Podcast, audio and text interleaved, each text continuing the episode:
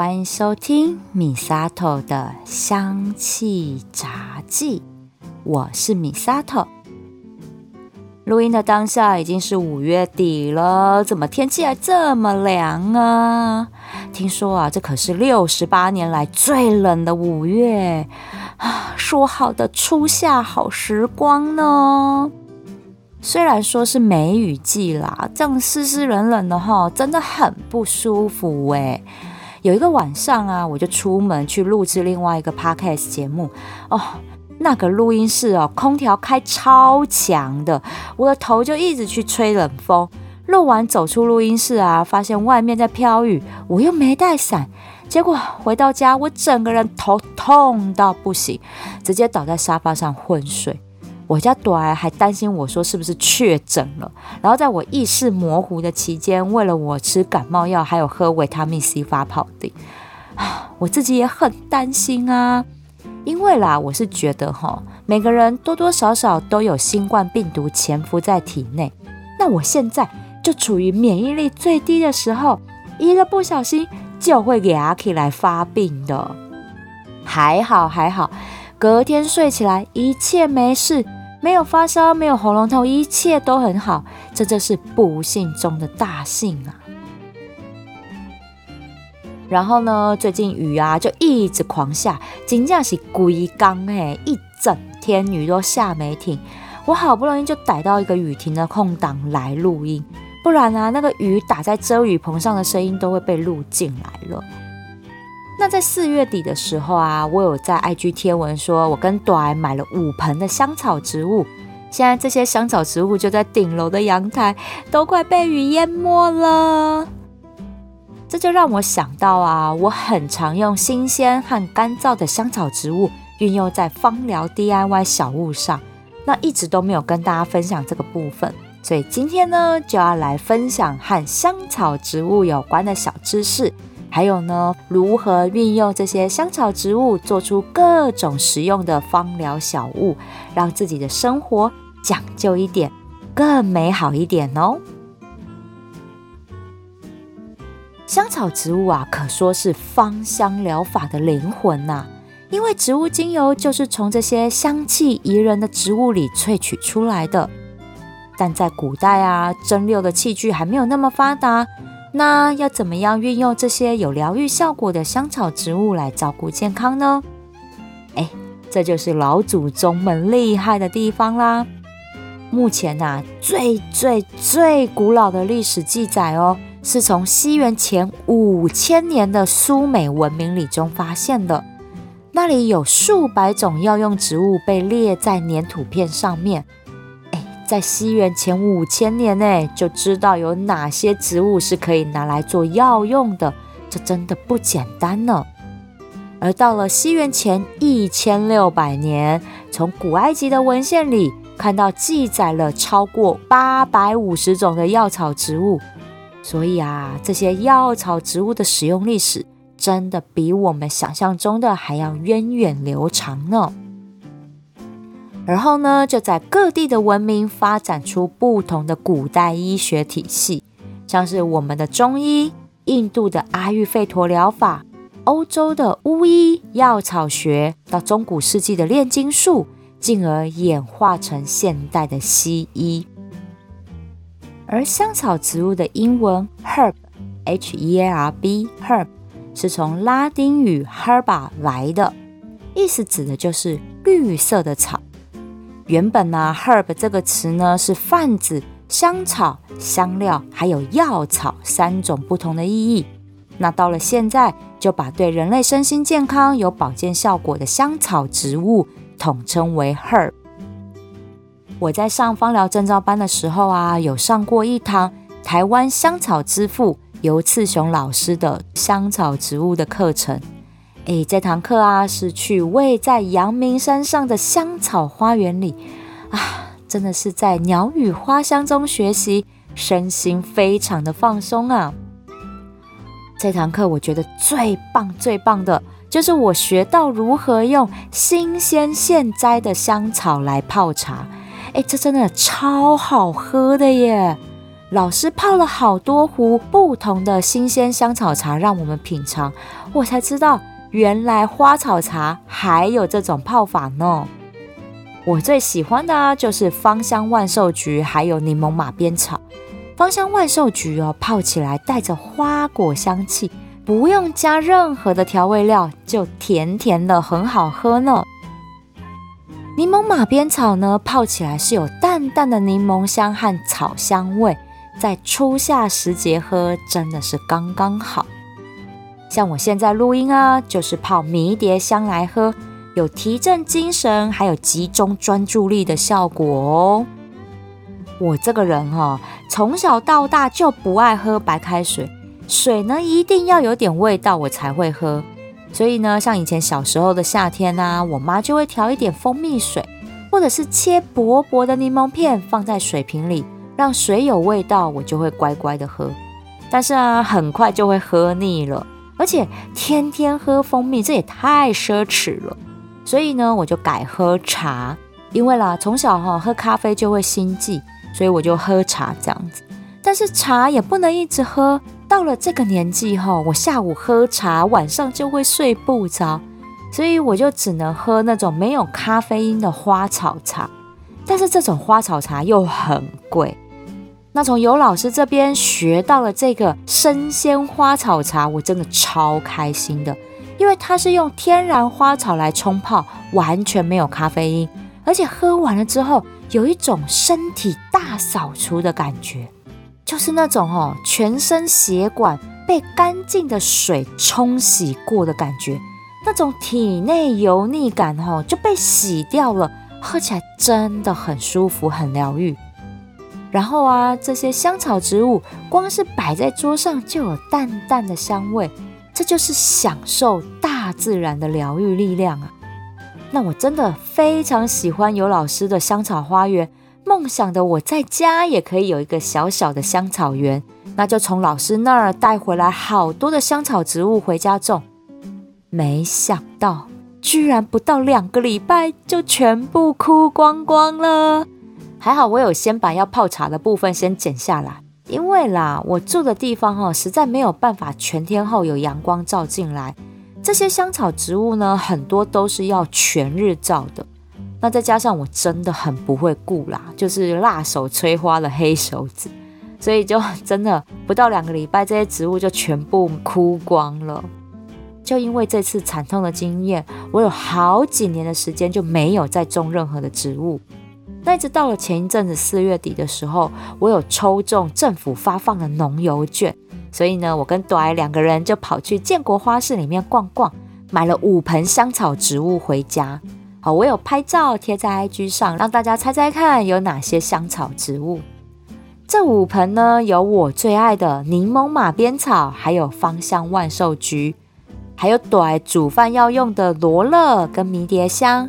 最后一盆呢，是不能吃，但是可以挡蚊子的防蚊树。就这五盆香草植物养在阳台，风吹进来都带着淡淡的草香味，真的很疗愈。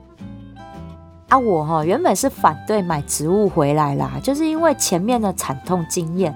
但是朵儿就说啦，这次他来顾，我就说好哦，看你有多绿手指哦。结果两个礼拜后。我的芳香万寿菊居然枯了，我完全来不及要捡我要喝的量啊！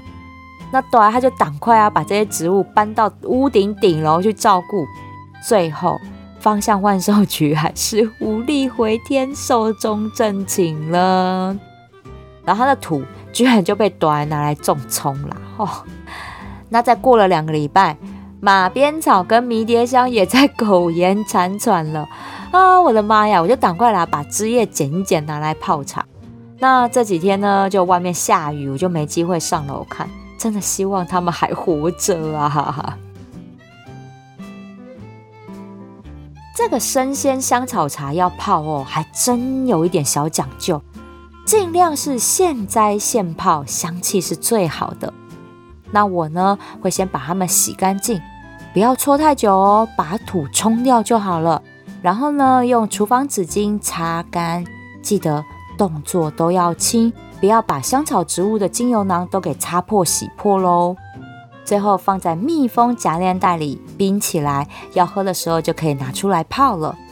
但是啦，放久了哈，香气真的会消散流失的，所以能够现摘现喝，这是最好的。还有啊，建议大家哦，要泡的时候呢，尽量用玻璃或陶瓷的茶壶、茶杯来泡，那口感风味会更好。泡的时候很简单。我就只放一支小小的香草植物在里面，大概就一根手指的长度这样，然后用五百 CC 的热水去泡，这就很有香气了。如果味道想要浓一点，就再多放一支植物进去，口感香气真的就会变得很浓郁哦。夏天如果想要喝冷的，也是要先用热水把香气泡出来，自然放凉之后再拿去冰。如果要冰，要记得先把里面的香草植物捞起来，再放冰箱冰，尽量啦哈，当天喝完是最好的。如果冰起来，也尽量要在三天内喝完哦。泡生鲜香草茶的乐趣，也就像调配精油配方一样，可以好几种不同的香草植物互相搭配在一起冲泡，香气有层次，口感会更丰富呢。但是啊，也不是所有的植物都可以拿来泡茶喝哦。有一些观赏用的植物和含有毒性的植物就哔哔不可以泡哦。那哪些香草植物是可以泡茶喝呢？我自己是这样记啦，比较准。只要是可以入菜做料理的香料，都是可以拿来泡的哦。像是薰衣草、迷迭香、百里香、薄荷、罗勒。马鞭草、紫苏，好，这些呢，不只可以拿来做料理，也是可以拿来泡生鲜香草茶喝的。花朵类的话呢，就有洋甘菊、茉莉、接骨木、蝶豆花、芳香万寿菊，这些香香的花也都是可以拿来喝的。那如果还是一样记不得，而且跟我一样是黑手指，没有一个植物可以在我们手底下存活的哦。那就可以到药草行来买干燥后的香草植物来泡。我呢都是到迪化街买，因为啊整条街有好多种好香的花可以买来泡。我最爱的呢就是玫瑰、茉莉、桂花，还有薰衣草啊，这真的超级香的。你泡了喝完就会有一种凡尔赛玫瑰的华丽感。好啦，我比较浮夸，但是。这些干燥后的花草真的都很好闻，所以哼哼，我就突发奇想，拿来做一件事，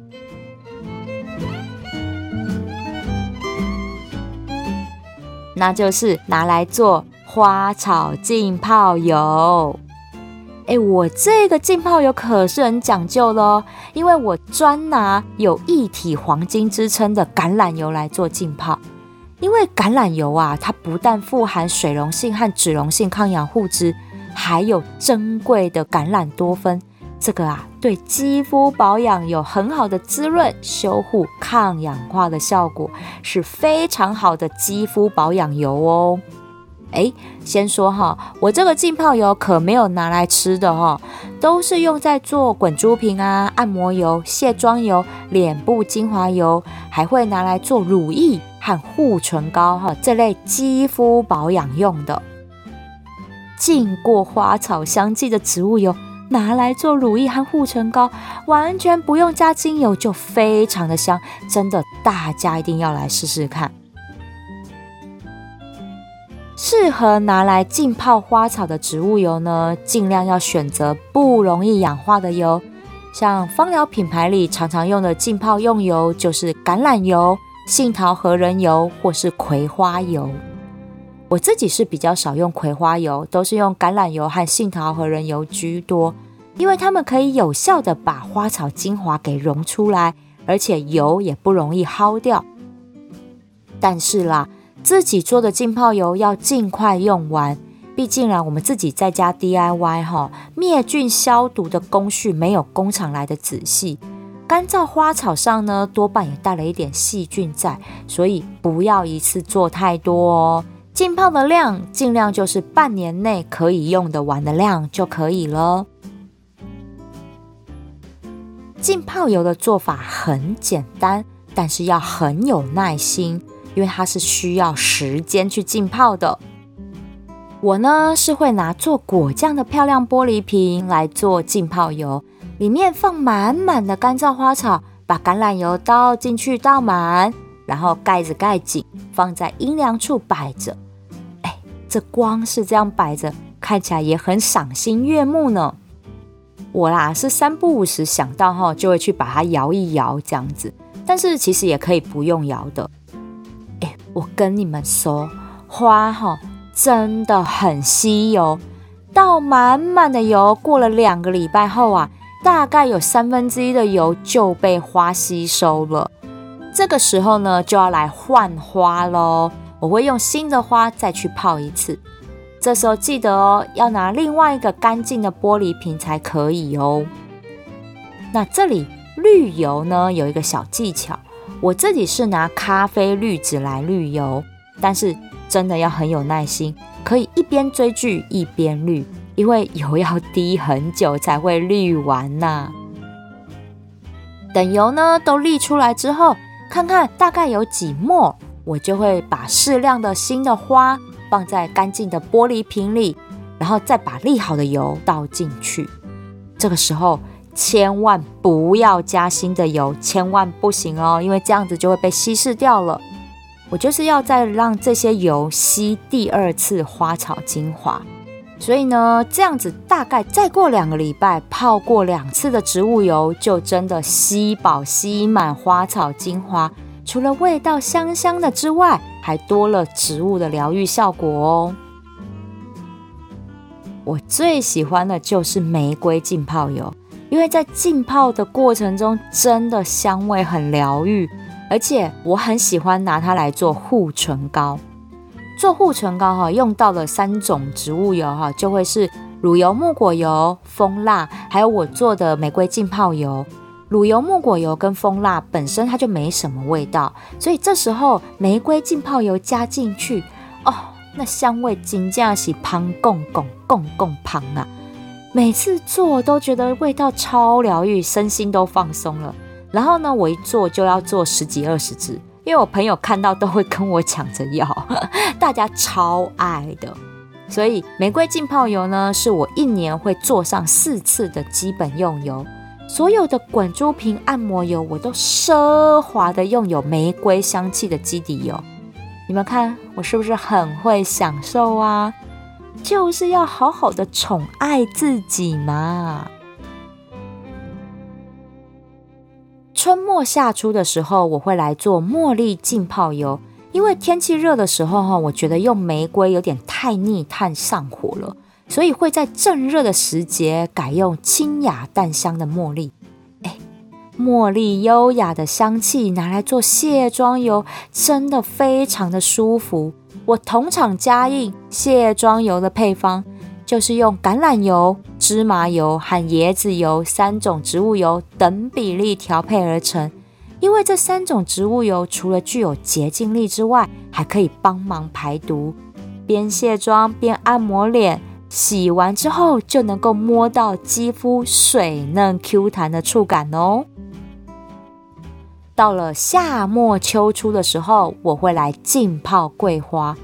这真的是带着中国风的低调奢华香气呀，清雅又带着淡淡的甜香，在秋老虎的时节是能够抚平身心那种莫名燥热感的。原来这就是优雅。但是这样泡单方植物浸泡油泡久了哈，就会想来点不同的。所以我会混着不同的干燥花草来浸泡，呈现不同的香气，像是玫瑰加薰衣草，或者是薰衣草加迷迭香。迷迭香的比例我就会放少一点点，因为我觉得它泡完有一种很像拿来炒菜用的香料油，所以比例我就会放少一点点。哎，我发现呢、薰衣草真的很百搭，和各种植物混在一起做浸泡油，都可以让香气更丰富。而且不抢戏，增添柔柔的疗愈感。推荐大家可以来试试看哦。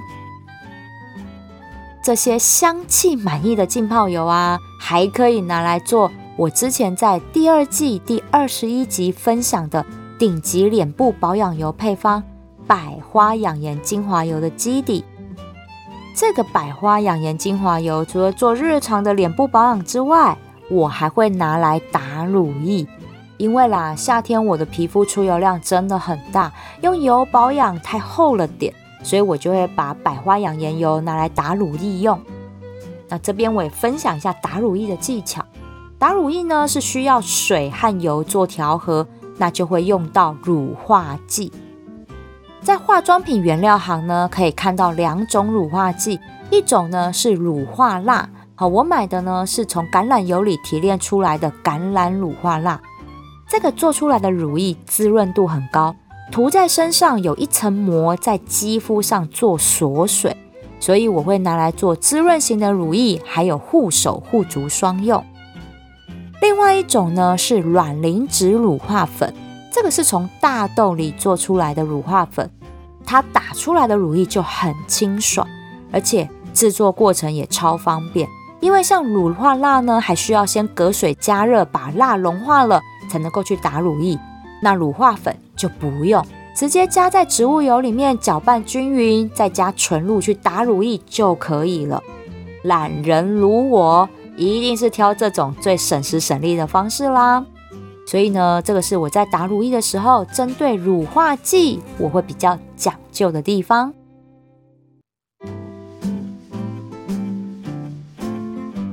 而干燥花草呢，最常被拿来做香包使用啦。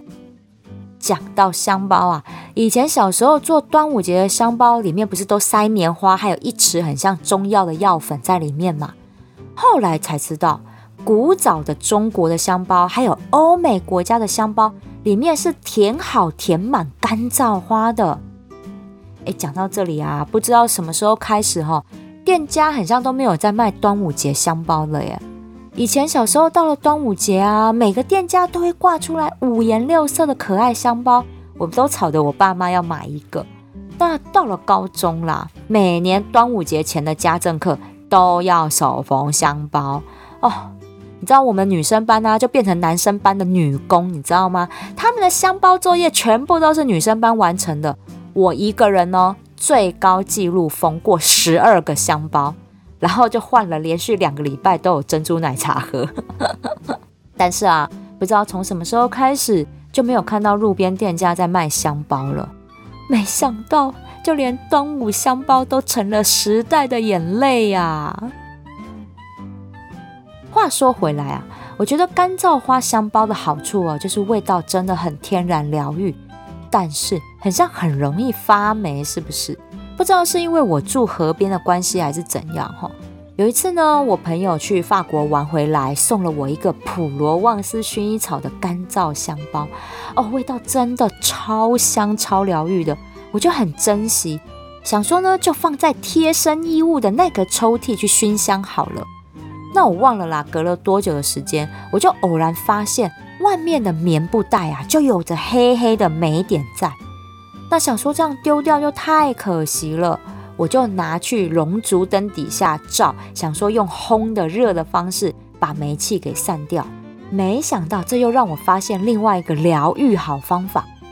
这个干燥花香包啊，被热灯泡一照，香气全部跑出来了，整个房间都是薰衣草的香气啊，真的很好闻，很疗愈。那我就把这个香包拆开了，然后把那个发霉的布袋我就丢了，我就拿了一个陶瓷小碗装着这些干燥的薰衣草，继续让它在灯泡下面受热，散发香气。那剩下的花草我就用厨房纸巾包裹好，放在夹链袋里面收着，可以替换着用。这个方法呢，可以让家里面都有自然香香的味道。后来我还更搞刚。我会在这些干燥花草里面加上玫瑰盐或者是盐盐哦，因为盐巴受热会产生舒压的负离子，所以我就会这样子调着盐巴跟干燥的花草放在熔烛灯下面熏香用。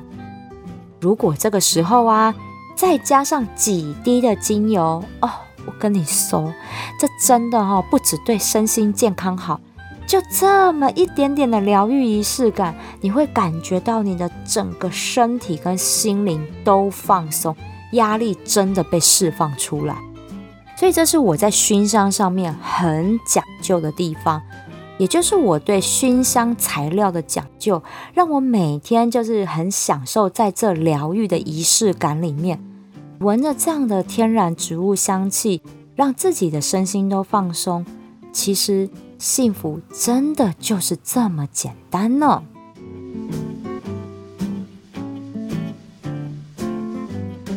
对生活细节讲究一点，人生才不会将就的过。这些新鲜的香草植物和干燥花草其实都不贵，但却能在生活中增加一点点的质感小确幸。我对基底油讲究一点点，对熏香的材料讲究一点点，使用起来啊就会疗愈很多点呢。